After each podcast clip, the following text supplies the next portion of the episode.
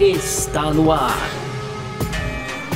F1 Mania em ponto. Informações diárias do mundo do esporte a motor. A apresentação: Carlos Garcia e Gabriel Gavinelli.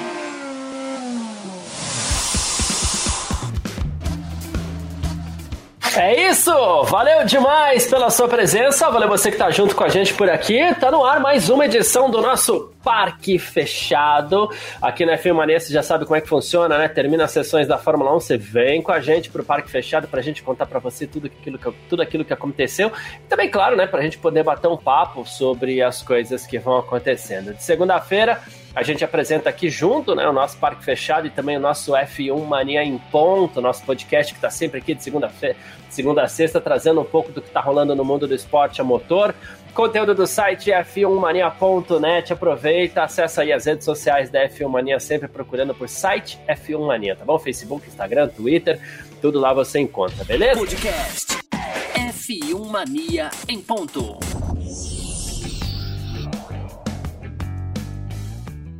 Muitíssimo obrigado você que está acompanhando a gente aqui através do canal do YouTube da Filmania. Muito obrigado você também que está acompanhando a gente através do Facebook da Filmania. E valeu você também que está com a gente pelo Terra TV. Estamos na home do terra.com.br. Claro, aproveita você que está no YouTube, você que está no Facebook também, para participar com a gente por aqui. Você pode mandar a sua mensagem, que a gente vai colocando tudo aqui embaixo aqui para a gente bater um papo também nessa sexta-feira, tá bom? Ah, daqui a pouco a gente vai receber aqui também o Gabriel Gavinelli, Natália De Vivo e tudo mais. Vamos que vamos, ó. Aproveita que a gente vai começar aqui com os resultados, como a gente sempre faz, né? Já agradecendo todo mundo que tá no chat aqui, vai mandando a sua mensagem aí que a gente vai bater papo sim, tá? Mas vamos lá, terminou o segundo treino livre para o Grande Prêmio do Canadá. Ai, que saudade do Grande Prêmio do Canadá, que saudade dessa pista de Montreal, né? E terminou há instantes aí. O segundo treino livre que teve liderança do holandês Max Verstappen da Red Bull, fez 1,14,127, tá? Vamos lá, eu vou colocar aqui ó, a pole position do GP do Canadá de 2019. Eu já devia ter feito isso, é verdade? Antes da gente é, abrir aqui, mas tudo bem. GP do Canadá de 2019, a pole position, isso é coisa que a gente vem falando lá do, do, do, do, do início da temporada, a gente vem fazendo algumas, algumas é, comparações com isso, né? A pole position lá foi um 10,240 em 2019 e a gente está aqui no treino livre com o Verstappen fazendo um 14,127. A gente vai ficar, como sempre, na casa dos 3 segundos ali, mas vamos lá. Verstappen na frente, liderou as duas sessões, depois a gente fala do resultado da primeira sessão também. Charles Leclerc da Ferrari foi o segundo colocado, ficou 81 milésimos, ficou pertinho do Verstappen ali, talvez dê briga amanhã na classificação. Eu apostaria em pole do, do, Leclerc, mas o momento da, da, da, da aposta não é agora.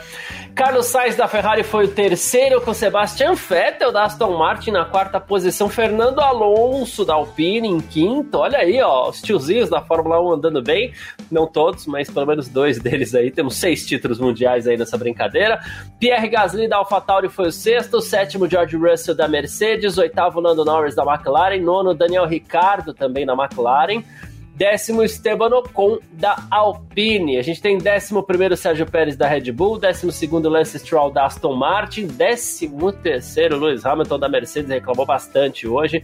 É um dos assuntos, claro, como sempre, não pode deixar de ser.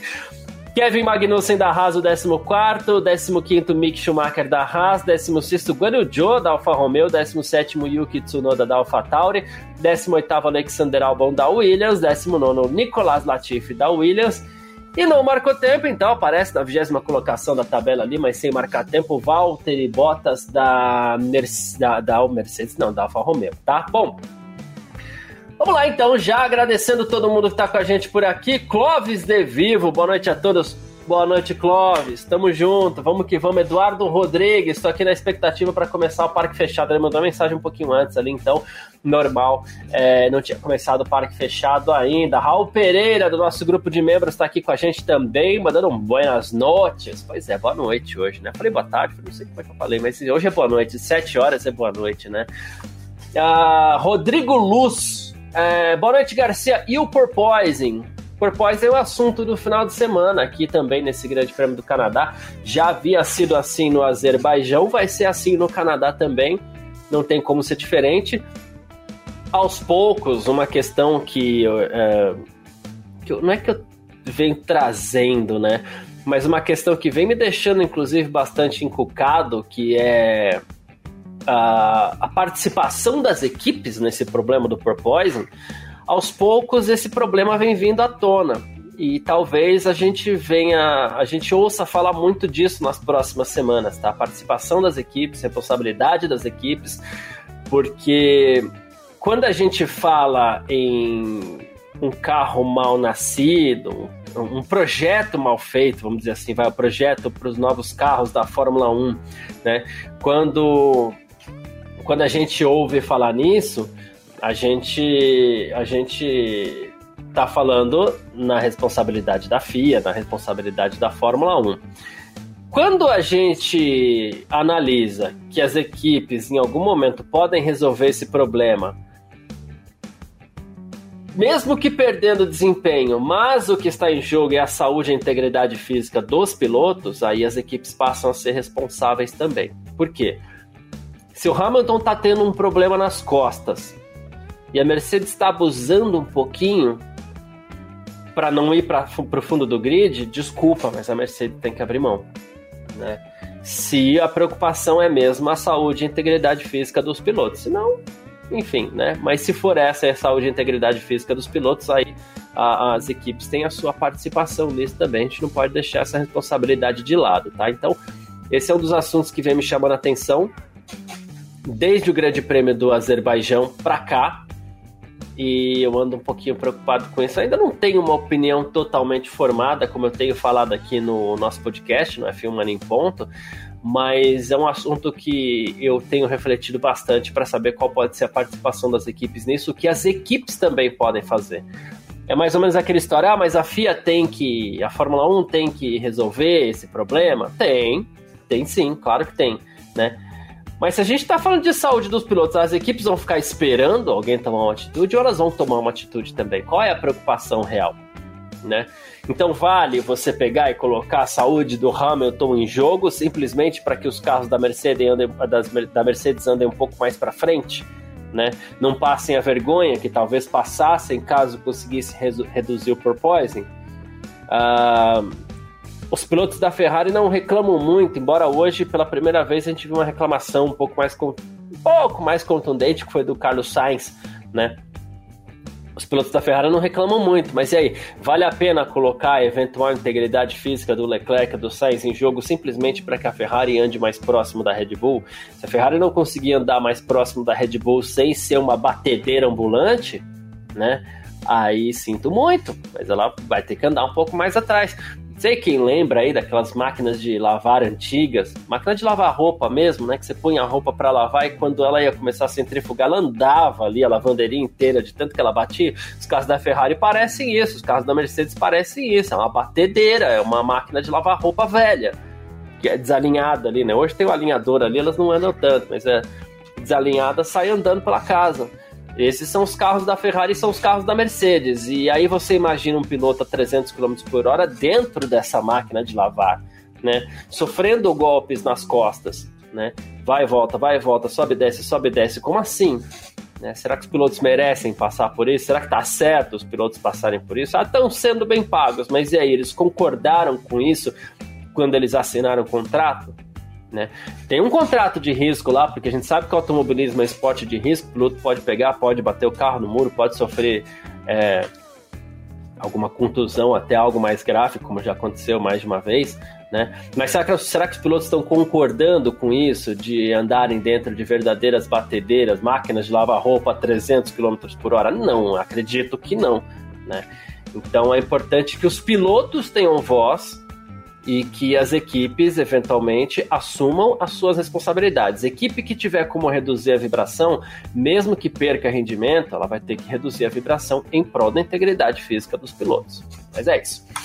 Feita essa introdução aqui, aguardando o ok da Natália De Vivo ali, que eu quero saber sobre isso também Boa noite, Natália De Vivo. Tivemos hoje aí os primeiros treinos livres para o Grande Prêmio do Canadá. Eu tava morrendo de saudade desse circuito do, de Montreal, que ele é um dos meus cinco preferidos, né? E quando é um dos preferidos, quando a gente tem um carinho ali, a gente sente falta, né?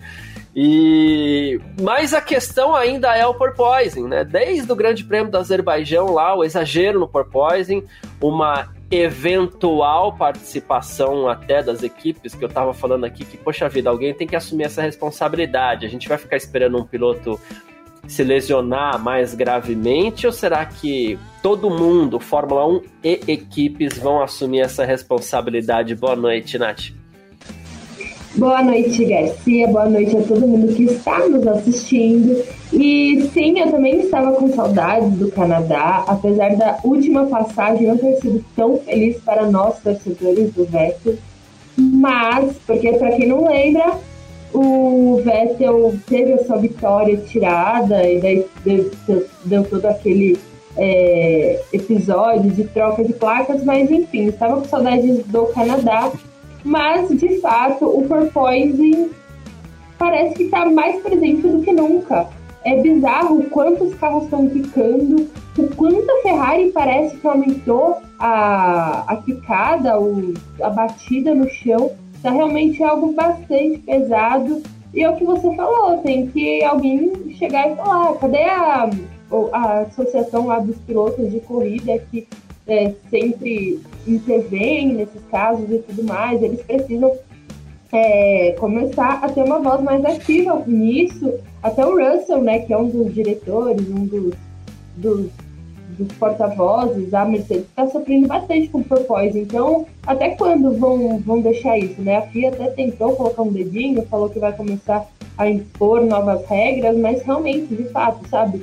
Hoje foram vários pilotos a gente até comentou no, no nosso chat lá do, do F1 que parece que a transmissão decidiu colocar a reclamação de todos os pilotos, porque realmente teve bastante reclamação. É, é isso. Uh, fato, eu vou até trazer aqui, já que eu fiz essa introdução até longa, que eu fiquei alguns minutos falando sobre isso aqui, mas por acreditar ser um, um assunto importante. E o, eu vou ler a mensagem do Federico Matos aqui, que ele falou: Garcia, penso diferente, não dá para jogar responsabilidade na equipe, o regulador é a FIA. A FIA tem que pensar na saúde dos pilotos, a lógica das equipes é sempre pensar no desempenho. Igual aconteceu com o Estado, que é o regulador, é o Estado que tem que pensar na saúde do trabalhador, a empresa sempre vai buscar o lucro. Aí ele falou, por exemplo, se o Estado não impuser regras de segurança do trabalho, não adianta pensar que as empresas vão, por conta própria, adotar medidas de segurança. É um mecanismo, o mecanismo ele funciona assim. Inclusive, você citou as relações de trabalho e o poder regulador do Estado. Né? O mecanismo ele funciona assim. Mas dentro desse mecanismo também é, tá a reclamação contra as empresas, já que a gente vai ficar nessa relação do trabalho aqui, apontar os dedos para as empresas e cobrar, inclusive, que as empresas, e hoje em dia, inclusive, é, o próprio Estado regulador impõe que as empresas estudem é, medidas de segurança, medidas pela saúde dos seus pilotos. E o, o, a minha cobrança aqui é que aparentemente, tá?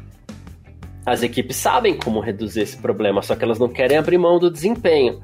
Se a FIA tiver que intervir nisso, ok, mas a gente vai esperar quanto tempo? Por quanto tempo a Mercedes vai ficar lá expondo o Hamilton ao ridículo? Né? De, assim, desculpa, é um heptacampeão mundial. É triste ver o cara saindo de, de dentro do carro, né? E você olhar pro, pro, pro piloto, e pilotos são atletas, são, sabe, guerreiros que vão pra pista lá, e o piloto saindo do carro e você ter certeza que aquele piloto vai precisar passar por uma sessão de fisioterapia porque ele tá acabado depois de uma corrida. É ruim, né, Nath? Exatamente. É... Quantas vezes a gente já viu essa temporada o Hamilton colocando a mão na lombar, mostrando, demonstrando que ele está realmente com muita dor, que ele está é, sofrendo com isso. No Azerbaijão, inclusive, ele falou que as costas dele estavam matando ele. Então, assim, fica realmente muito feio.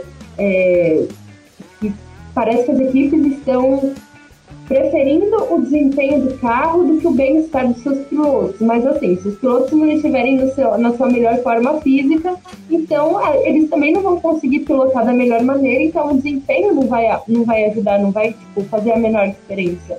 Então as equipes precisam começar a correr de fato atrás disso, ver como resolver.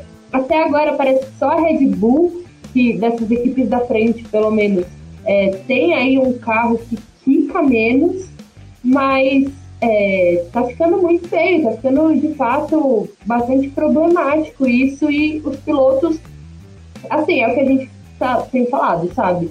É, são oito etapas, a gente tá na nona etapa agora. E os pilotos estão reclamando, estão mostrando que estão com dor, estão sofrendo e tudo mais. Isso com oito etapas na temporada. Imagina um calendário de 22 corridas no ano que vem, no próximo. Então, assim, precisa de fato começar a correr logo. É, então, a gente. A, a minha preocupação é que, assim, é, todos quicam, todos vibram, né? E aparentemente alguns, em busca de encontrar um pouco mais de desempenho, estão estressando e passando do limite do aceitável, né? E aí você cita oito etapas. É, o ano passado, o ano retrasado também, que, que, que, foi quando a gente teve o calendário compactado por conta da pandemia, a gente chegou pilotos lá no final da temporada, eles estavam exaustos, né? Eles estavam cansados, eles já não aguentavam. Porque é cansativo tudo isso. Agora você imagina como eles vão chegar no final dessa temporada, como eles vão passar por algumas pistas assim muito ruins.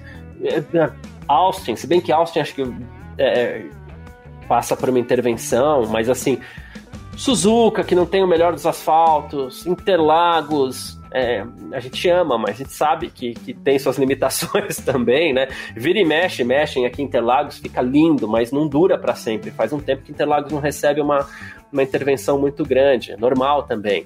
E algumas outras pistas aí ao longo da temporada, Singapura, assim, que é outra pista de rua que vem por aí, a gente vê que o terror das pistas de rua parece que ele é mais grave, né? Então, eu não sei. E aí a, a, o receio é que a medida eventual que a FIA tome em cima disso, a FIA Fórmula 1 tome em cima disso, possa prejudicar quem talvez esteja fazendo um bom trabalho também. Né, e, esteja trabalhando dentro para ah, não, agora o carro de todo mundo vai vai subir, né? O carro vai ter que ser mais alto, né? Aí equipes que eventualmente estejam fazendo um bom trabalho, mas não se adaptem com um carro mais alto, podem sofrer com isso, é delicado, né? É, é por um lado, tem que resolver mas por outro, por exemplo, eu entendo o Max Verstappen falar, poxa vida, é, a FIA agora está querendo mudar as regras. Eu entendo porque a Red Bull foi uma equipe que conseguiu achar aí um caminho que resolvesse pelo menos um pouco dessas picadas. Se a gente for comparar, a Red Bull fica bem menos que a Ferrari, bem menos que a Mercedes. Mas a gente entende que também não dá para deixar do jeito que está. Então, assim, é realmente uma situação muito difícil. O que faz? Mas também não pode ir pelo caminho do Christian Horner, que falou que os pilotos estão exagerando na reclamação, porque se fosse ele na situação das outras equipes, também ia pedir para os pilotos exagerarem nas reclamações para mudarem as regras. Então, assim, eu acho que tem que mudar, tem que tomar cuidado também para Red Bull não ser, ser prejudicada, mas, de fato, a, a FIA está numa situação muito ruim, muito ruim. E agora começa esse jogo de empurra, né? É, a, a Fórmula 1 querendo expor as equipes através do rádio dos pilotos, mas as equipes também vão tentar puxar para a FIA. Quem tá atrás, Mercedes, Ferrari, eles vão tentar se aproveitar um pouco disso também. Né? Enquanto que quem tá lá na frente não vai querer ser prejudicado. Então agora a gente vai ter uma corda sendo esticada e a gente não sabe quanto tempo essa corda vai ser esticada, quanto tempo os dois lados vão segurar, até o cabo de guerra, até alguém cair né? A gente não sabe quando que alguém vai cair nesse cabo de guerra aí, e nisso quem tá sofrendo são os pilotos. Eu acho que, assim, tá faltando união para os pilotos, porque é, nem todos estão reclamando. A gente teve o caso do próprio Lando Norris, né? Que falou assim: não, ó, tem que ver aí, porque algumas equipes, na verdade, elas fizeram carros ruins e estão trabalhando em cima disso. Então é, é, não parece ser consenso. Semana passada falou-se muito, né, no domingo, na segunda-feira, ah, os pilotos estão se rebelando. Os pilotos não estão se rebelando. O que a gente está vendo são é, ações pontuais, reclamações pontuais, mas eles ainda não estão se rebelando e talvez isso fosse necessário. Né? Sim, exatamente. E, e, também uma coisa que a gente está vendo é são é, coisas pontuais, mas são todas as corridas. Não é tipo, ah, uhum. ah, foi no Azerbaijão, foi em Mônaco que é de rua e tá sendo. Não, estão sendo todas as corridas, desde a primeira etapa. Então, assim, os pilotos precisam de fato não vai ter unanimidade, não, vai ser, não vão ser todos os pilotos que, que vão falar, não, a gente precisa mudar isso. Porque, como você falou, Lando Norris não concorda, a dupla da Red Bull não vai concordar. Mas tem outros pilotos que não estão sofrendo tanto que eles já falaram. O Gasly é um, e ele é do conglomerado Red Bull. Então, ele já falou. A dupla da Mercedes. E eu acredito que o, o próprio Vettel, que também é um dos, dos diretores, porta-vozes aí do, do GPDA, né? Que é o A Nath deu uma pequena travadinha aqui, mas a gente segue, a gente segue falando disso sim. Né, a, a, aqui, vamos ver se destrava, se destrava, não, ela já destrava, calma, ah, agora destravou. Nath, não, ainda não. Ah, vamos ver, foi, agora acho que foi. Acho que é, bom, só retomando que os pilotos, querendo ou não, eles são os principais caras lá dentro, né? Querendo ou não. A gente tem, ok, Liberty Media e tudo, chefe de equipe, Stefano Domenicali e tudo mais, mas querendo ou não, são os pilotos que estão lá é, correndo, fazendo o show acontecer e são eles que estão colocando a saúde e a vida deles em risco. Então eu acho é. que eles têm que começar, de fato, a usar a voz deles para eles verem uma mudança significativa. É, é isso. Até o Thiago Barreto ele colocou aqui que ele falou assim: olha, o Hamilton deu uma entrevista para Mari Becker dizendo que o disco da coluna dele ainda está inflamado depois de várias sessões de fisioterapia depois da corrida de Baku. Uh, aí você imagina o piloto, uma semana depois, ainda tá com o, o, o disco inflamado e vai passar por uma corrida de mais uma hora e meia. Amanhã ele tem mais duas horas de pista é claro que não fica duas horas direto, mas domingo tem uma sequência de uma hora e meia na pista. É, a gente fica tentando imaginar como o disco da coluna dele vai resistir a isso, para depois a gente ver aqui como é que ele vai aparecer. Quer ver? A gente está falando amanhã é dia 18, né? É, pra, como é que ele vai aparecer? É, tá, dia 2 de julho lá na Áustria. Né? Não, lá na Inglaterra, né? no, no, no no Reino Unido, em casa. Será que vai estar tá bom? Será que vai estar tá legal esse disco aí? Quanto remédio ele vai ter que tomar durante essa semana? Quantas sessões de fisioterapia ele vai ter que fazer durante essa semana? E aí, se ele não não tiver legal, estressa mais um pouco para depois de uma semana ele tá correndo na Áustria, depois de uma semana que vem uma rodada tripla aí. Esses caras vão aguentar?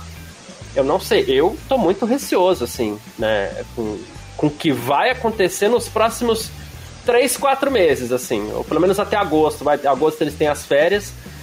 Mas eu tô bem receoso com o que pode acontecer.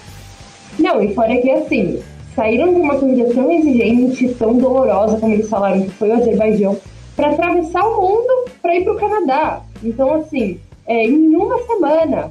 Então, não é apenas que eles não têm tempo para descansar. Se ainda fosse outra corrida na Europa, mas não, eles vieram para América e daí depois eles vão ter que voltar para Europa de novo. Então, assim, acaba acumulando muita coisa, porque a Fórmula 1 mudou o regulamento, agora tá com porpoise. E esse ano fez, fez um calendário de 22 etapas. Se ele tivesse cancelado a Rússia, ia ser 23. Então, o maior calendário da, da história da Fórmula 1. E ainda fez um calendário que não é nada prático, porque os pilotos vão e voltam. A gente teve também Miami enfiado entre duas etapas europeias. Então, assim, é muita coisa que os pilotos estão tendo que encarar esse ano. Então, realmente, eu acho que a conta que vai cobrar no final da temporada pode ser muito grande.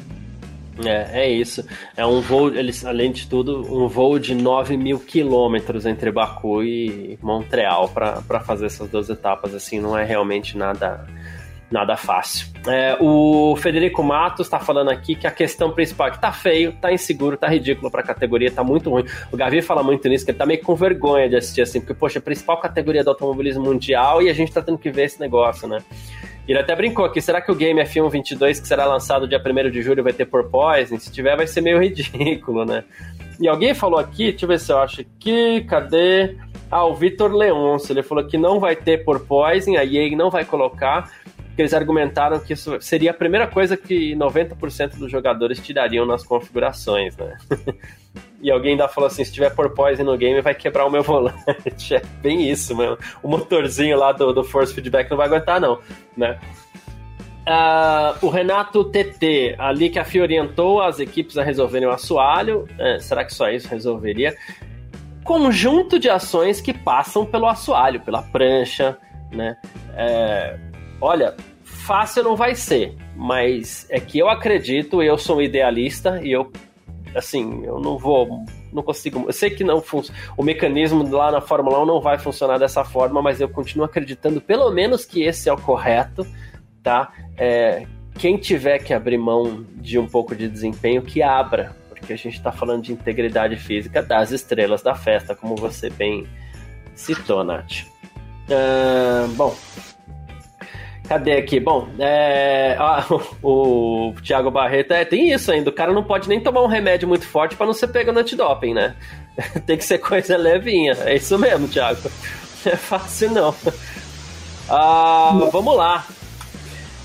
O Gavi tá chegando aqui daqui a pouco, eu sei que ele vai ele vai querer falar sobre isso. Saiu agora aqui também uma punição, que daqui a pouco a gente vai falar um pouco mais, mas saiu a punição do Leclerc, né, Nath? Que vai tomar 10, 10 posições no grid. Situação ruim para Ferrari também, porque a gente estava até conversando mais cedo no nosso grupo da redação lá. Assim, ok, três, três motores, três conjuntos ali para os pilotos numa temporada de 22 corridas é muito pouco. Mas a Ferrari já queimou tudo em nove, né? Sim, exatamente. A Ferrari é, é um caso a ser estudado, a temporada 2022 da Ferrari, porque é, é, é, surreal o que tem acontecido, sabe? Começou tão bem, começou tão forte, agora lidou com erro, lidou com quebra, agora a, a primeira punição com nove, é, nove corridas. Então, assim, é, é problemático. A gente tira sarro, a gente fala que é voodoo, é azar, precisa de banho de sal grosso e tudo mais. Mas, cara, uma equipe como Ferrari, que teve a, a pré-temporada tão promissora, que teve o início de campeonato tão promissor, com nove corridas, já ter queimado três motores, e assim, já entregou, tá? Deu de bandeja o, o campeonato para Red Bull. Porque eu, hoje, eu sei, ó, é a nona corrida, tem mais 13 pela frente. Eu não vejo como a Ferrari tem como reverter essa situação. É, então, muito difícil, né? O, o Rodrigo Steinman aqui tá até falando, grande Rodrigão, grande abraço, meu irmão. É, Ferrari cansou de estragar tudo durante a corrida, agora já estraga antes da largada já, né? A Ferrari, a Ferrari, a Ferrari veio tentando forçar essa brincadeira desde Barcelona também. Isso acabou custando o GP do Azerbaijão para o Leclerc, né? Uh, e agora custa mais o Grande Prêmio do, do Canadá e, e ele vai ficando para trás. Claro que Canadá ainda é uma pista que dá para você pensar em alguma recuperação. É, pode acontecer alguma coisa, uma pista que tem a chance do piloto se adaptar a uma estratégia boa de safety car ali, mas vai estragando. Eu, eu tenho receio de falar isso tão cedo, porque são só nove corridas que a gente vai completar agora, mas o título tá muito dirigido pro Verstappen, né? Olha, eu. É, como você falou, são só nove corridas, mas eu arrisco dizer que a Ferrari corre até o risco de ser ultrapassada pela, pela Mercedes nessa temporada. Porque. O é, que seria? Olha. vergonhoso, vergonhoso, porque assim a Ferrari, ela tá tendo muitos problemas. O Sainz não está conseguindo pontuar. Enquanto isso, o George Russell tá ali, ó, comendo pela beirada, terminando no top 5 toda a corrida. Terminando em pódio. O, o Lewis Hamilton tá ok, não tá tão assim, mas todas as corridas que ele tá saindo lá de trás, ele tá conseguindo escalar. Terminou a última corrida também, top 4. Então, assim, eu não acho totalmente impossível a Mercedes passar a Ferrari. É, então, porque tem a, a rêmora. Essa semana eu brinquei no, no, no, podcast dizendo que o George Russell é uma rêmora, né? A rêmora, sabe quando você vê aquelas imagens de Discovery Channel, essas coisas assim, National Geographic dos tubarões? Tem sempre um monte de peixinho do lado. E esses peixinhos comem as sobras, né? Que os tubarões comem, voam, eles comem tudo. O Russell tá ali para isso, ele tá só acompanhando, ok, meu carro não dá para bater Ferrari, não dá para bater Red Bull, ok, eu sou a rêmora da temporada, vacilou, amigo, tô pegando esse pódio aí. Então se a Ferrari brincar, tem Russell ali de prontidão para subir no, no, terceiro lugar que seja. Pra ele tá bom. Chegou a ser vice-líder do Mundial em determinado momento, né? Inclusive, o, o, o Russell tá fazendo uma boa temporada em que pese todos esses problemas que a gente tá citando, inclusive da Mercedes. Né? Uh, alguns comentários sobre isso. O Ângelo falando aqui, ó. Boa noite, dá uma pena, acabou o campeonato. Infelizmente, Red Bull campeã. é, a galera abraçando mesmo essa ideia, né? É, o Vitor Leonça, Ferrari é mestre em perder corridas e campeonatos. São nossas primeiras oito etapas, duas vitórias já foram pro lixo por causa do carro. E no começo a gente reclamava da confiabilidade da Red Bull, né? Isso é o mais chocante, porque você falou, ah, o George Russell já chegou a ser vice-líder. E, cara, por um microsegundo eu parei pra pensar, o Verstappen já apareceu quinto na temporada. Então, e agora ele está líder, assim, absoluto com o Sérgio Pérez em segundo. Então, é, é bizarro pensar nisso, porque a Red Bull começou com o pé atrás, começou abandonando a primeira corrida com os dois carros, depois o Verstappen teve outro abandono, a AlphaTauri também deixando a desejar, e agora parece que ela conseguiu reverter toda a situação, enquanto isso a Ferrari não conseguiu capitalizar em cima de todos esses problemas da Red Bull. E, e assim, eu não vejo esse campeonato igual a temporada passada, que cada pontinho assim foi super disputado. É, mentira, cada ponto conta, obviamente, mas não vejo que vai ser tão disputado como no ano passado. Mas a Ferrari deixando tantos pontos assim pelo caminho, é óbvio que ia, uma hora ia cobrar. E assim, é, a gente achou que fosse o problema de confiabilidade da Red Bull, mas a Ferrari não tem só problema de confiabilidade, né? Ela tem problema de, estratégia, o Charles Leclerc também tá, é, já errou, então assim, é complicado. Ela tem problema de segundo piloto também. Não podemos dizer esse, esse detalhe. é, enfim, é isso. O Cadê aqui? O Paulo Jesus. Para quem temia uma nova Brown GP, a Red Bull parece ser a continuação, né? Aí ele falou: a diferença é que tem um piloto aí, que é o Verstappen, que seria, na opinião do Paulo Jesus, melhor que o Barrichello e o Button, que são os dois pilotos que guiavam a Brown GP naquele ano, né? A gente falava muito disso, né? Será que com a mudança do regulamento vai aparecer uma nova equipe aí e tal? Apareceu que é a Ferrari, né? Porque a gente não tava esperando a Ferrari. É a gente tem que lembrar esse fato também. A gente não estava esperando que a Ferrari fosse liderar mundial, que fosse ser favorita a título. Ela mostrou isso nas primeiras etapas, mas a gente não esperava. Aí vieram os problemas de confiabilidade da Red Bull. Ah, mas esses problemas podem voltar. Carro de Fórmula 1 de uns tempos para cá quebra muito pouco, quebra quase nada. E a Red Bull estava quebrando bastante. Aparentemente eles encontraram, então eu sinto, posso estar muito errado, né, e queria que o campeonato fosse muito equilibrado até o fim. Mas é, eu sinto que a Red Bull encontrou os problemas dela e vai assim até o final da temporada. Se alguém quiser bater a Red Bull, que seja um desempenho, né?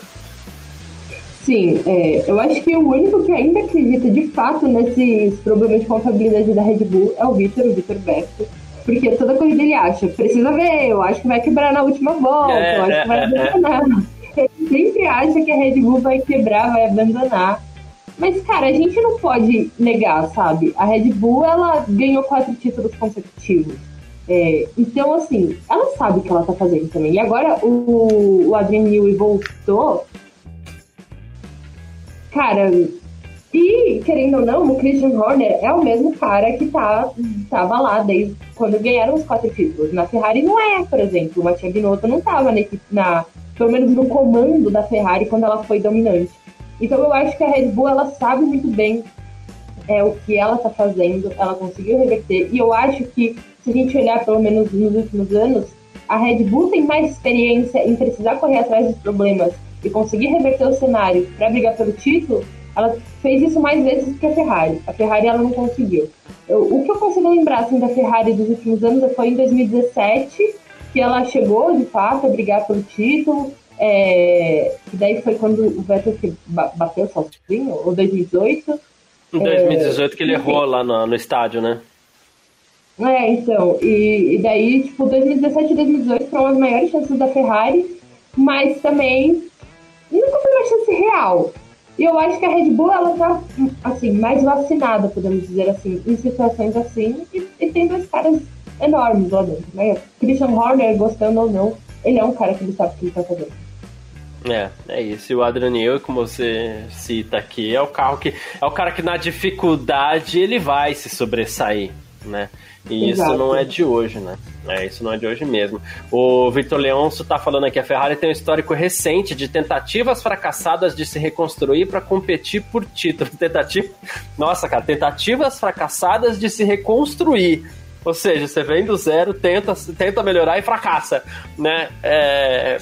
Mas é basicamente isso, né? E assim, se a gente pegar da fase Schumacher para cá, eu não vou saber citar todos os chefes da Ferrari aqui, acho que de cabeça. Né? Porque, é claro, o Schumacher montou aquele time incrível lá que tinha ele, porque ele era um dos chefes do negócio também, né? Então vamos colocar o próprio Schumacher aí nessa cúpula, mas era Schumacher, Ross Brown e, e, e Jean Todt. Né? A turma saiu, veio o Domenicali, ali que inclusive teve o título do Raikkonen, que foi o último título da Ferrari em 2007, de lá pra cá não teve mais nada cara, foi passando gente lá, né? A Ferrari é uma equipe que se mexe muito também, tem um, é instável demais. E aí, em cima disso, como você citou, o Horner tá lá, né? Sim. tá enraizado, né? Enfim. Nossa, eu tô vendo aqui a lista dos chefes de equipe da Ferrari. Teve o Marco Mattiassi, eu nem Nossa, lembrava desse cara. Ficou um ano, daí entrou o Arrivabene, daí tá o, o Arrivabene, é isso. Cara, mas eu acho que também um dos problemas da Ferrari foi que depois do, do Domenicali, é, eles não tiveram paciência com esse Matiassi, Matiassi, uhum. sei lá como se fala, e com o Arriva Bene, ainda que o Arriva Bene ficou três temporadas.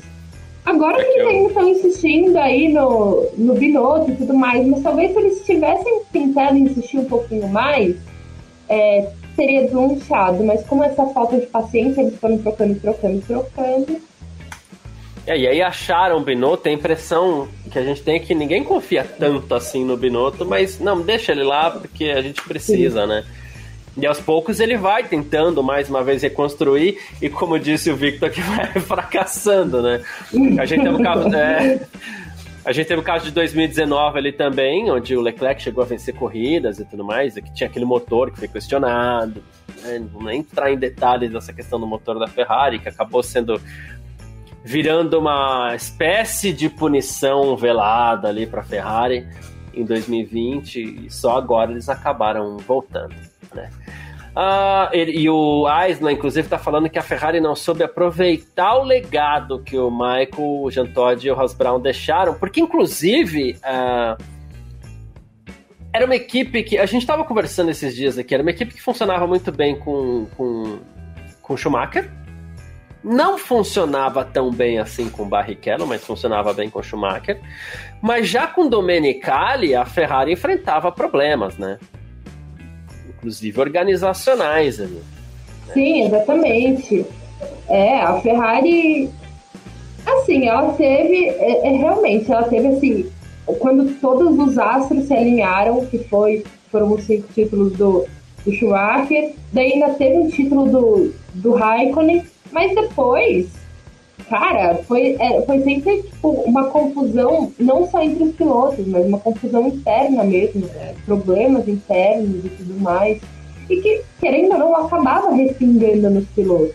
Porque daí, por exemplo, teve o Fernando Alonso, que também causava lá dentro. Daí depois o jeito que eles chutaram o, o Vettel. Então, assim, sempre acabava também respingando nos pilotos. É isso. Já vou voltar no assunto da Ferrari aqui, mas aqui a gente recebeu, ó, Gustavo Justino, ele nos manda um super chat por aqui grande. Valeu, é, Gustavo. Deixa eu ver se eu acho a vinhetinha aqui, mas eu nunca acho essa vinhetinha aqui. Então vai ser em vinhetinha mesmo, porque eu não sei, eu não sei onde ela tá, né? Ah, achei, ó, aqui, ó, superchat, pronto. que é o Gustavo Justino. Brigadão, meu irmão. Tamo junto, viu? Ele tá perguntando, Garcia, Nath, né? Max vai ser campeão em qual etapa? Olha o nível, assim, de, de, de empolgação já. E não é uma crítica, não, porque o campeonato tá mostrando isso para as pessoas. Então não é uma crítica, não, viu, Gustavo? Calma, mas é porque olha o nível de empolgação onde tá atingindo. Porque Verstappen andando bem, Red Bull andando bem, Ferrari se atrapalhando né, vai gerando comentários como esses. Aí o pessoal já tentando prever em que etapa o Max vai ser campeão, né? Então, e, e se a gente for parar para pensar, o Verstappen ele não tem um, um adversário de fato esse ano, né? Ano passado tinha o Lewis Hamilton, mas esse ano, se a Ferrari continuar nessa tocada, o Charles Leclerc não vai nem fazer cócega mesmo. Então, se eu fosse para chutar, eu diria. é, ó, o, a minha vontade é que seria aqui no Brasil, né? Título definido aqui em Interlagos. Mas, como vai ser a penúltima corrida, acho que vai ser definido antes. Seria legal no Japão. Até porque eles são completamente apaixonados e tudo mais. E tem essa Honda, que é Honda, mas não é Honda, com a Red Bull e tudo mais, motor. Então eu acho que no Japão, é, com uma, duas, ainda quatro corridas por fim, eu acho que eles é. vão É, eu tava olhando exatamente isso aqui. Depois do Japão ainda tem mais quatro corridas, então. É, nesse ritmo, a gente torce por um fator novo. Né? Mas nesse ritmo, acho que ali Japão, Singapura, o Brasil não vai ver disputa de título esse ano, não, tá? O Paulo Jesus tá falando assim: alguém lembra se o Gabriel Gavinelli apostou no Verstappen? A única chance da Ferrari é essa, porque o Gavi errou tudo até agora. É verdade, Paulo Jesus. Eu vou, eu vou ver se ele apostou no Verstappen. Se ele apostou no Verstappen, eu vou tirar esse GP do Japão aí da aposta. Gente, é assim: você não quer perder dinheiro lá nos Bet 365, tá, essas coisas todas aí da vida, né? Vê o que o Gavinelli apostou e, e, e vai pelo caminho contrário aí que você se dá bem, tá? Gavinelli perdeu tudo já. Todas as fichas. Uh, aqui Thiago Barreto, ainda falando da Ferrari. É, Jean Todt era um ótimo chefe de equipe, Ross Brown um ótimo estrategista na Ferrari. Era isso, era isso. Né? Inclusive era muito curioso. É... O Clovis, seu pai, Nath, vai se lembrar disso que mesmo no, no, período do Senna e tudo mais, tinha essa mística. Poxa, a Ferrari não ganha um título desde 79, a Ferrari tá na fila. E ali a gente tava falando de 10 anos na fila, né? Uhum. Uh, é, não era, não era esse absurdo todo, né? Ó, oh, o Prost veio, agora o Prost vai tirar o, o a Ferrari da fila. Ó, oh, o Alesi vai tirar a Ferrari da fila. Né? Todo mundo ia tirar a Ferrari da fila. Essa fila durou 21 anos é, sem campeonato. Eis que hoje, de 2007 para cá, 2010, a gente está indo já para os seus 15 anos aí de fila da Ferrari, se a Ferrari não ganhar esse ano. Né? Então, se, se a Ferrari não se acertar num tempo de curto para médio prazo, a Ferrari tende a igualar e até bater essa fila aí, porque não sei não, tá difícil botar uma feia ali na equipe italiana, né? É, exatamente. É, e aí depois o Schumacher é, veio. Ah, depois do Raikkonen, né? Na verdade. Depois do Raikkonen, vai, o Felipe Massa bateu na trave, mas daí depois Fernando Alonso achou que fosse conseguir. E, cara, a gente não pode negar. O, o Alonso ele tava com uma carroça na mão e ele conseguiu, assim, vice-campeonatos muito heróicos com a Ferrari, mas não tirou. Não tirou. Daí chegaram, não, porque agora o Vettel vai, vai simular o Schumacher ele vai conseguir os títulos. O Vettel conseguiu colocar a Ferrari mais ou menos nos trilhos, mas não tirou também. Daí agora eles estão apostando todas as fichas Charles Leclerc é o futuro da Ferrari. Cara, assim, na minha visão, a gente falava isso do Verstappen no passado, mas na minha visão, esse é o melhor ano, a melhor chance da, do, do Leclerc conseguir um título com a Ferrari. Se não for esse ano, eu não vejo lá na frente. É.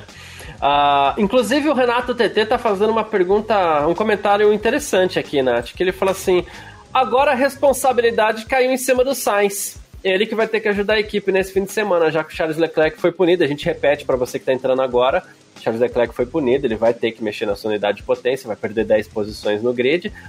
Aí é responsa pro Sainz, hein? Nossa, é verdade, eu não tinha pensado nisso. Se o cara já tá pressionado se ele já não está conseguindo, ele não tá conseguindo entregar muito bem é, com em finais de semana que toda a pressão está em cima do Leclerc. Agora, então, ele está aí completamente pressionado, vai ter que entregar todos os pontos para Ferrari, o que eu acho difícil, eu ainda apostaria numa escalada do Leclerc. Se bem que, né, o motor dele, pelo que ele está mostrando aí, tá, tá complicado também. É, e eu tenho o receio, assim, porque eu. Ah, foi em Barcelona, né? Eu até no nosso parque fechado aqui. E eu gosto muito do Carlos Sainz, tá? Fique bem claro aqui.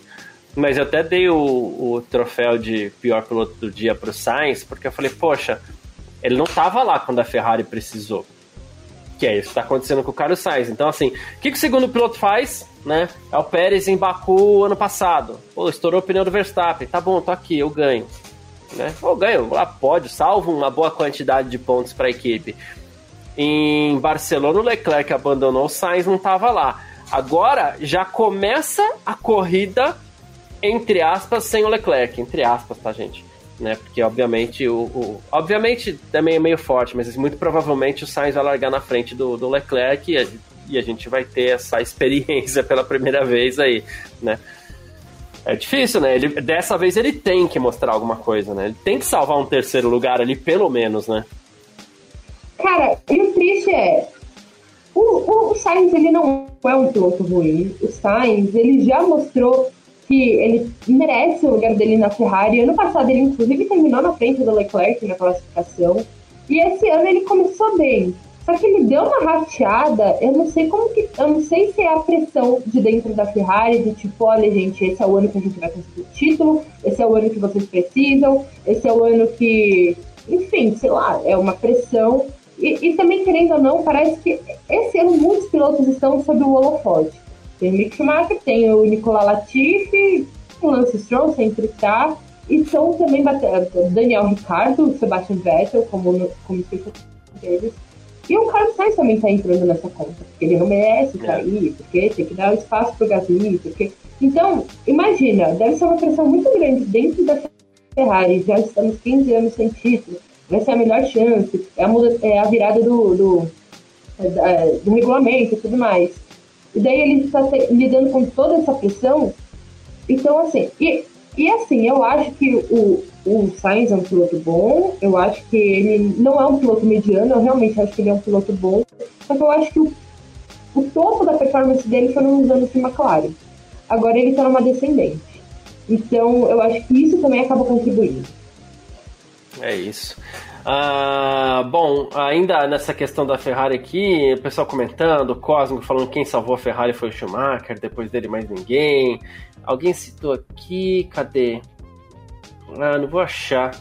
Ah, tá. O Vitor, né, que falou: Alonso perdeu em 2010 por 4 pontos e um Petrov no meio do caminho, né? É, em 2012 ele perdeu por 3. Em 2010, se não me engano, a pontuação era dobrada na última etapa até, né? Então teve essa, essa, essa questão aí. Né? E o Gustavo Justino, inclusive, está dizendo que quem está perdendo a chance da vida nessa brincadeira aí é o Mick Schumacher, porque se estivesse mostrando mais serviço, já poderia estar tá sendo pelo menos cotado para Ferrari, né, Nath? Sim, sim, isso é verdade, mas. Cara, a única coisa que o, que o Schumacher está fazendo esse ano é dar prejuízo para a Haas. E eu acho que a última coisa que a Ferrari está querendo agora é prejuízo. Então, assim, é uma pena. É. Imagina Schumacher de novo na Ferrari, seria incrível. Mas, cara, eu não vejo ele na Fórmula 1 ano que vem. É, definitivamente teria muito apelo mesmo, né? Uh, sobre esse final de semana, Nath, é... o que a gente viu foi um Verstappen dominando as duas primeiras sessões de treinos livres, manhã e tarde. E numa segunda sessão a gente tem um Leclerc muito próximo do Verstappen. E a tônica que a gente tem visto aí nas últimas etapas é um Leclerc indo melhor no sábado e sendo batido na corrida. Amanhã não tem essa brincadeira. É claro que ele pode até fazer o melhor tempo, que inclusive estava dando uma olhada aqui é, que o Leclerc, inclusive, pode até trocar mais peças do seu carro, do seu, da sua unidade de potência para largar em último. E acho que seria até justo. Já larga, já troca tudo logo para tentar evitar problemas mais próximos, né? Mas assim, é, esse é outro fator que a gente não vai ver nessa corrida, né? Um roteiro que a gente viu nas últimas e que a gente não vai ver dessa vez. Um Leclerc largando na frente com um Verstappen e um Pérez ali tentando se fazer valer do melhor ritmo de corrida da Red Bull, porque dessa vez não tem o Leclerc lá. Mais uma pressão para o Sainz e, e talvez mais facilidades para que o Verstappen mostre todo esse ritmo que ele está mostrando hoje e vença mais uma. Ah, ah, o domingo o Verstappen vai, vai ganhar com um braço nas costas, né? Acho que vai, vai ser um passeio da Red Bull, porque eu não acho que o Sainz vai conseguir fazer frente.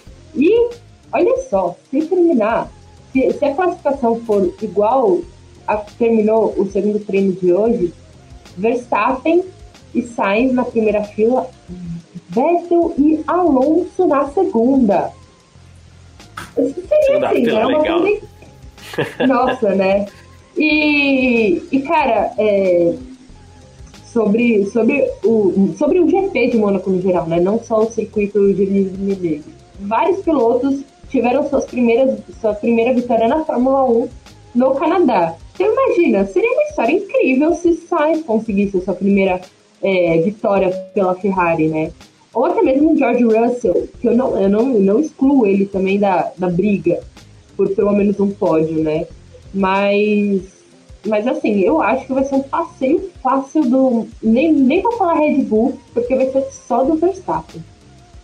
Depois de 2011, que foi aquela corrida em que o, o, o Button caiu para o último e tudo mais, e e venceu, aquela corrida foi espetacular. E a gente tem algumas corridas espetaculares em Montreal, principalmente quando chove, o safety car sempre entra, sempre dá alguma coisa. Tem o muro dos campeões que fica lá só de braços cruzados esperando um abraço de alguém, né? Tipo, eu tô aqui, Sim. vocês não vão me abraçar, não. Aí vem alguém e fala, tudo bem, vamos abraçar e beijar o muro, né? Assim funciona ali, no, ali em Montreal. Né? É, porque, inclusive, esse fator do safety car é um fator que ninguém pode ignorar para essa corrida, né? Então, quando você fala assim, ah, não vou descartar nenhum Russell da vida, não vou descartar ninguém, não vou descartar uma escalada do Leclerc, é porque tudo pode acontecer numa pista como essa, né? Sim, e se chover igual tá chovendo, choveu quinta, uhum. e aquelas nuvens que estavam chegando hoje no segundo treino, tudo pode acontecer, absolutamente. É, nesse domingo a corrida é um pouquinho mais cedo do que foi a, o treino livre, tá? É, o treino livre foi agora, às 18 horas, né? Amanhã a classificação às 17. Então, dependendo de como tiver o clima, a gente pode até acreditar em alguma coisa de chuva. E domingo a corrida é às 3 horas da tarde. E a gente tem a classificação. A, a classificação não, a, a que eu tô procurando aqui agora, que eu tinha deixado reserva. Sabe quando você deixa o negócio guardadinho ali, mas chega na hora do ao vivo você não acha nada, né? Então, é, eu vou. Achei, não, não achei não. É porque eu queria falar da previsão do tempo, inclusive, para o Grande Prêmio do Canadá, mas eu vou achar aqui. A gente, a gente vai encontrar a previsão do tempo para o Grande Prêmio do Canadá, porque é isso, esses horários eles acabam sendo preponderantes por se tratarem de horários diferentes. É algo que a Fórmula 1 tem feito nessa temporada. Os horários não são mais os mesmos entre treinos livres, classificação e corrida. Então tá aqui, ó. Uh, hoje era esperada a temperatura de 24 graus e uma chance de chuva de 79%, 7,9%. Ou seja, é, essa chuva veio, só não veio durante treino livre. Para amanhã vai estar tá bem mais frio, temperatura máxima de 16 graus, tá? 52% de chance de chuva, inclusive com chance de pancada de chuva. No domingo, a chance de chuva deve diminuir bastante, pode até ficar um tempo um pouquinho mais seco, a chance cai para 3%. Mas amanhã na classificação, uma chuva já poderia dar uma chacoalhada boa aí, né? Ah, seria bastante divertido. É, sei lá, a Alpine mostrou que tá bem, um Alonso largando da primeira fila. É, ah, dá uma mexida, né? É sempre bom a, a chuva e. É, ah, é que eu falo, né? Caiu tempestade ontem, caiu chuva hoje, certeza que no domingo vai estar aquele sol, um para cada um, né? Aquele calor, só para tirar totalmente qualquer diversão. Mas se pelo menos chover na classificação, vai se divertir. Mas sempre tem um Latifi para encontrar um muro ali, alguma coisa. Como o pessoal tá brincando bastante, eu não gosto. Eu acho maldade, né? Mas, hum. enfim, na brincadeira a gente entra, a gente não consegue fugir da brincadeira, né? Sim. o, o Clóvis De Vivo tá falando, inclusive, que se vier uma chuva, ele aposta em zebra, ele aposta em Fernando Alonso amanhã. Né? Ah, cadê? O Cósmico tá dizendo que se for chuva é melhor ainda pro Verstappen, que ele falou, pro moleque é bom na chuva, hein? Ele é mesmo. Ele é mesmo. E cadê aqui? O Liminha tá falando assim: olha, a briga do Sainz vai ser com o George Russell pela terceira posição. Não dá para duvidar também que isso venha acontecer, né, é, Nath? É, eu, eu sei que o pessoal já tá, tipo, se, se adiantando nas apostas, mas. Olha, se for me apostar, aposta aqui, ó. Sebastian Vettel. Não, mas, mas eu acho que tem tudo pra, pra dar uma zebra. Não tiro o George Russell, não tiro, eventualmente. É que, deixa eu ver em que lugar ele terminou. Lando Norris terminou em oitavo. Ah, um Gasly é. em sexto. Então, assim, se chover pelo menos na classificação amanhã, o top 10 não dá pra tirar, assim, das, da primeira fila. Eu não tiraria nenhum, nenhum que terminou no top 10, talvez Ricardo, da primeira fila. Coitado do Ricardo. ah, cadê aqui mais uma? Mário Jorge, antes da gente ir para as nossas apostas aqui, vou até chamar o Gavi para participar das nossas apostas aqui né? É, mas antes aqui, Nath, pode pôr, pode pôr aí, Gavi? Vamos que vamos então. Ó. Boa tarde, Gabriel Gavinelli, tamo junto aqui. Tem um retorninho, tô escutando minha voz de volta aí. Se a gente conseguir Será tirar é esse retorno só. Acredito que sim. No, microfone?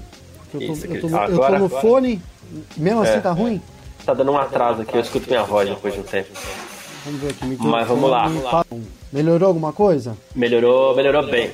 Não, ainda não, ainda não. Não? É, não é que vem depois, aí a minha resposta vem atrasada. É, eu tive um problema, por isso que eu me atrasei aqui, cara. Não, tranquilo, tá tudo certo. Minha placa do som parou de funcionar. Eu boa. No, no microfone, não sei se tá muito ruim ainda aí. Não, tranquilo. Ah, Nath, você, o Mário Jorge está perguntando aqui se a gente gostou da renovação das transmissões da Band até 2025. Ah, ter uma é, transmissão garantida até 2025 é bom. Mas adoraria ter o SBC no meio da vida uma ultrapassagem super decisiva para a prova, daí pisca Jequiti, assim. Mas, mas eu acho que, que ah, eu, assim, a galera tá, tá gostando né, da transmissão da Band. Então eu acho que, que acaba sendo uma boa notícia. O, o Gavi, eu sei que ele gostou da, da transmissão, né, Gavi? Ah, o Garcia é fogo, viu? A Nath também, vou falar aí, Nath. Essa, a Nath, que é, uma, uma, é tão direta, eu tô, eu tô achando que a Nath tá jogando no meu time também. E eu falei, Nath, que assim, eu tô meio satisfeito só com a transmissão. Eu sei que a galera gosta, mas eu, eu, eu, não curto muito a transmissão do Sérgio Maurício, o jeito que ele brinca lá e tal. Sim, não, não me agrada, talvez seja porque eu já tô quase beirando os 40, né? Então fica ficando chato, né, cara? Sabe? Como aquele excesso de brincadeira. Teve uma época que nem as piadas tanto, lá, o negócio do patrão. Eu aprendi a gostar. Acho que a gente, tudo na vida, a gente vai se acostumando, né? Então, é, eu acho que o tratamento também é melhor do que a Globo. Mas pensando até no, no F1 Mania aqui, é, a, o fato é que a audiência caiu bastante, né? Isso é um fato, né? A audiência que a Globo tinha hoje, o que a, quando a Band estoura não dá metade do que a Globo tinha, também é um fato. Mas assim, é, a gente tá aí com a Band, é importante que esteja na TV aberta, apesar de haver uma disputa lá com o SBT, mas ainda assim acredito que, o S, que, que a Band seria uma casa melhor do que o SBT. Mas de fato, pelo tratamento que a Band vem, vem dado pelo espaço, né, eu acho que está valendo muito a pena também. Mas tenho, tenho algumas ressalvas aí. É, mas quero elogiar o Giafone, né? O Giafone tem sido, Adoro. Tem sido fantástico, né? Fantástico. É, gosto muito. Sim, sim. Uh, vamos lá. É, eu sei que o Gavi chegou agora, mas a gente já põe na fogueira. Só que eu vou dar a, a, a, a preferência para Nath aqui primeiro, tá? Então eu vou dar esse tempinho para você pensar aí, Gavi. Nath, eu quero saber de você quem deve fazer a primeira fila do GP do Canadá pode considerar ou não aí a punição do Leclerc, Nath? É, considerando a punição do Leclerc, eu vou de Verstappen. Verstappen Sainz, eu acho que não tem muito como fugir disso. Verstappen e Sainz, então, aqui pra, pra Nath. Beleza. E você, hein, Gavi? Já chega na fogueira. Cara, é, eu acho que vai, vai de Verstappen eu vou botar o Leclerc também. Só que o Leclerc vai tomar 10 posições, é com as 10 posições ou sem as 10 posições? Ou até todas as posições que já se cogita alguma coisa a mais ali, né? Fica à vontade, você pode, você pode falar se a primeira fila vai ser Verstappen e Sainz, como a Nath disse, mais o pole, o mais rápido vai ser o Leclerc, fica à vontade. Ah, não, eu, eu, eu, assim, eu vejo a Ferrari como a segunda força, por isso que eu colocaria o Leclerc em segundo, mas considerando essas 10 posições, vou junto com a Nath. Então vou até, até torcendo para isso, para que o Sainz consiga pelo menos ficar na frente do Sérgio Pérez. Cara, quero pedir desculpa pelo microfone aí, viu, gente? Quero pedir Imagina, desculpa aí, tá? Tamo junto, Gavi. Ah, cadê aqui, ó? O pessoal tá falando, o, o, Cósmico, inclusive, foi contigo. Ele falou que o Jafone e Max Wilson estão bem aí na transmissão. O que mais? O Thiago Barreto, Verstappen, Pérez, Russell e Sainz. Cara, o, o, o, Pérez hoje apareceu um pouquinho menos, né? Mas é, eu acredito em Sérgio Pérez para amanhã para fazer essa dobradinha da Red Bull na primeira fila aí, não duvido não, tá? É, é isso. Gavi, o. Cadê? O, o Gustavo Justino tá falando assim: Gavi, salva meu bet, quem faz a pole amanhã? E provavelmente ele tá perguntando isso, Gavi, para saber em quem ele não deve apostar. liga esse microfone, liga esse microfone. Opa, desculpa, parece que o Verstappen, né, que vai fazer a pole amanhã. Eu, eu apostaria no, Ver, no Verstappen. Então Gustavo já sabe em quem não apostar as suas fichas aí. eu acho que é isso, gente. Bom, bom. Nath de Vivo, muitíssimo obrigado pela sua participação nesse parque fechado aqui, é, sexta-feira, de treinos livres para o Grande Prêmio do Canadá. Vou repetir pela milésima vez, que saudade que eu tava do GP do Canadá. Seus comentários finais aí. Bom, espero que, primeiro, muito obrigada por me receber aqui, obrigada, Gavi, por ter se juntado a nós, mesmo que nessas minutos finais, obrigada a todo mundo que comentou, que assistiu a gente.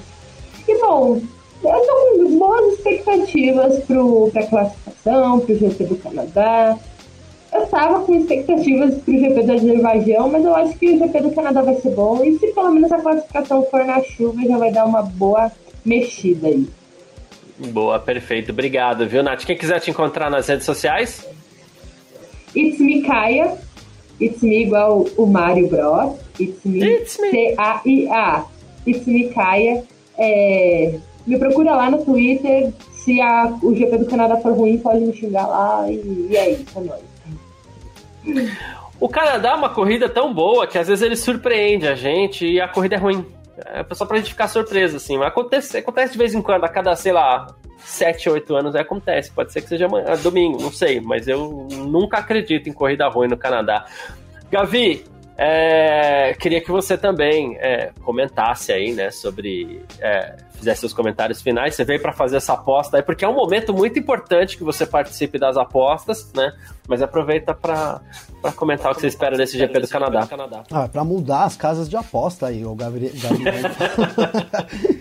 então, cara, eu, eu, é, eu queria falar um pouquinho rapidinho, porque assim, eu espero bastante, acho que hoje ficou é, talvez re responda essa sexta-feira, como sempre você gosta de dizer, né, Garcia, mais dúvidas do que, na verdade, é, respostas aí. Eu tô com uma dúvida com relação à Ferrari. Foi a primeira vez, se eu não me engano, que o, que o Verstappen liderou um treino livre, já foi logo dois. Então, será que ali as mudanças na Ferrari, a gente falou muito de dar um passo atrás, será que realmente teve que seguir esse caminho a Ferrari, né, para poder dar confiabilidade aos carros? Eu acho que talvez a gente consiga responder isso já na qualificação de amanhã. Né? A gente tem visto, mesmo em pistas de alta velocidade, uma Red Bull tendo dificuldade de ser mais rápido no sábado, depois com o ritmo compensando no domingo, cara. E aí a gente, na semana passada, a gente colocou também aqui, pintou o campeão, né? Acho que essa corrida pode dizer muito sobre isso também, infelizmente. E, ou felizmente, né, para os torcedores aí que já querem garantir o título, eu gostaria que isso se, alarga, eh, se eh, levasse mais tempo. Óbvio, não está nada decidido, mas acho que as coisas encaminham muito, principalmente do ponto de vista técnico aí das equipes é, é conseguir essa punição, que eu quero dizer assim, essa punição é muito vem num momento muito ruim, muito importante para poder favorecer ainda mais a Red Bull, então é, pode ser decisivo aí pro campeonato. Tô com uma expectativa muito alta e acho que a gente vai ter uma boa corrida também, cara. Quero, tô de olho na Mercedes, né? A gente, eu vi que vocês falaram aí também sobre a Mercedes. Então, olho na Mercedes, parece que, que a Mercedes está pior ainda é, é, do que estava. É, vamos ver aí se eles conseguem se manter como a terceira força do grid, porque a gente te, viu, é, por exemplo, o, o, Vettel bem, na Aston Martin razoavelmente bem, é, Alpine também, com, principalmente com o Fernando Alonso. É, então, acho que essas equipes podem dar trabalho aí é, também para a Mercedes como terceira força nessa corrida. Boa, Boa perfeito, perfeito, é isso. É isso. Gavi, para te achar nas redes? nas redes? Opa, minhas redes tem meu Instagram, arroba Gabriel Gavinelli, com dois L's, ou meu Twitter, arroba Gavinelli também. Sempre com dois L's, tá? Perfeito, é isso. Muitíssimo obrigado, Gavi. Mandei opa, oi opa. pra Nath, queria também boa, agradecer boa. a Nath. Obrigado, Nath. Tamo junto. Você também, viu, Garcia? Tamo Mais junto. Um, e um abração para toda a galera aí. Fiquei devendo, mas amanhã nós estamos aqui na hora. Vou trabalhar hoje à noite aqui para resolver meus problemas técnicos aí. Perfeito, e você é bom nisso, né? Ah, a gente se fala, se amanhã. Fala amanhã em mais uma edição do nosso Parque Fechado, tá bom? Lembrando que amanhã o Parque Fechado começa às seis da tarde.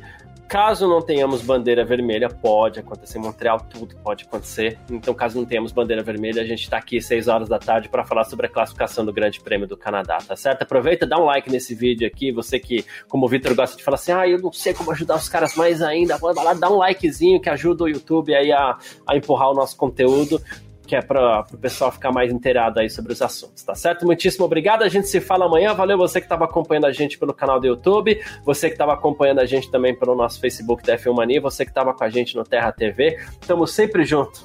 Tchau. Informações diárias do mundo do esporte a motor. Podcast F1 Mania em ponto.